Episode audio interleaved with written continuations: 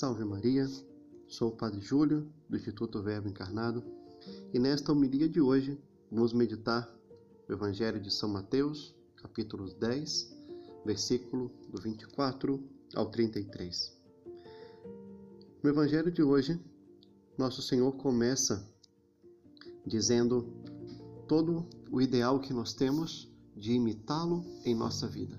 Porém, ele vai mostrar essa imitação agora, de modo concreto nessa passagem, falando como se dá essa essa diferença, essa inimizade entre aquele, aqueles que pertencem a ele e aqueles que pertencem ao mundo. Nosso Senhor vai dizer que o discípulo não está acima do mestre e nem o servo está acima do seu senhor. Para o discípulo basta ser como o mestre e para o servo ser como o seu senhor. Então ele coloca em nós, primeiro, esse grande desejo que deve estar em nossa alma de poder imitar a Cristo e de que é possível imitar a Cristo. Se o temos como mestre, somos seus discípulos, temos que buscar ser como Ele. E se somos seus servos, temos que buscar ser como o Senhor. Porém, Ele vai mostrar como o mundo o tratou, também vai nos tratar. E aí ele vai dizendo de que se ao dono da casa chamaram de Beuzebu, quanto mais aos seus familiares.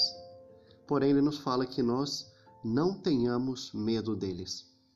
Nós temos que ter a consciência de que nós, assim como disse nosso Senhor, estamos no mundo, porém nós não somos do mundo. E Cristo vai mostrar que não temos que ter medo realmente das perseguições, dessa rejeição da parte do mundo e daqueles que são do mundo, porque a nossa confiança tem que estar na providência. Nosso Senhor vai dizer que nós não temos que ter medo daqueles que podem inclusive matar o corpo, porém não podem matar a nossa alma.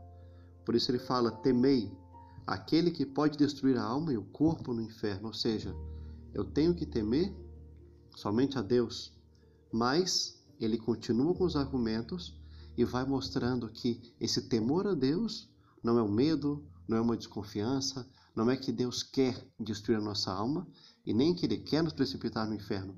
Muito pelo contrário. Nosso Senhor agora vai mostrar como tem que ser essa confiança.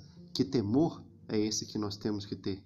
E mais do que um medo do que Deus pode fazer conosco, o temor tem que ser um respeito por nós conhecermos o poder de Deus, sabemos o amor que Ele merece, porém, por esse amor que Ele tem por nós, é que tem que vir toda a nossa confiança. Nosso Senhor diz que não se vendem dois pardais por algumas moedas, no entanto, nenhum deles cai no chão, sem o consentimento do vosso Pai. Quanto a vós, até o cabelo de vossa cabeça estão todos contados. Não tenhais medo, vós valei mais do que muitos pardais. Então, nós temos que ter uma grande confiança, porque cada coisa que acontece conosco é enviada por Deus, e se Deus envia, é porque é um grande bem para nós. Então temos que estar prontos para, assim como Cristo, também sermos rejeitados por este mundo e por aqueles que são deste mundo, mas saber que tudo já está pensado por Deus, as graças que vão vir por esse sofrimento, por essa perseguição, também são muito grandes e ainda nosso Senhor nos dá mais um motivo de grande confiança. Ele fala que Aquele que se declarar a favor dele diante dos homens, também ele vai se declarar a favor dele diante do Pai. E aquele que o negar diante dos homens, Cristo também o negará diante do Pai que está nos céus. Então, é a graça de imitarmos a Cristo, nos alegrarmos com isso. Se somos rejeitados pelo mundo e por aqueles que saem de critérios do mundo, também é motivo de grande alegria. A tranquilidade e paz em nossa alma porque a providência cuida de nós e que no último dia, como nós demos testemunho de seguir a Cristo sua doutrina nessa terra, ele também vai dar um testemunho de nós no céu.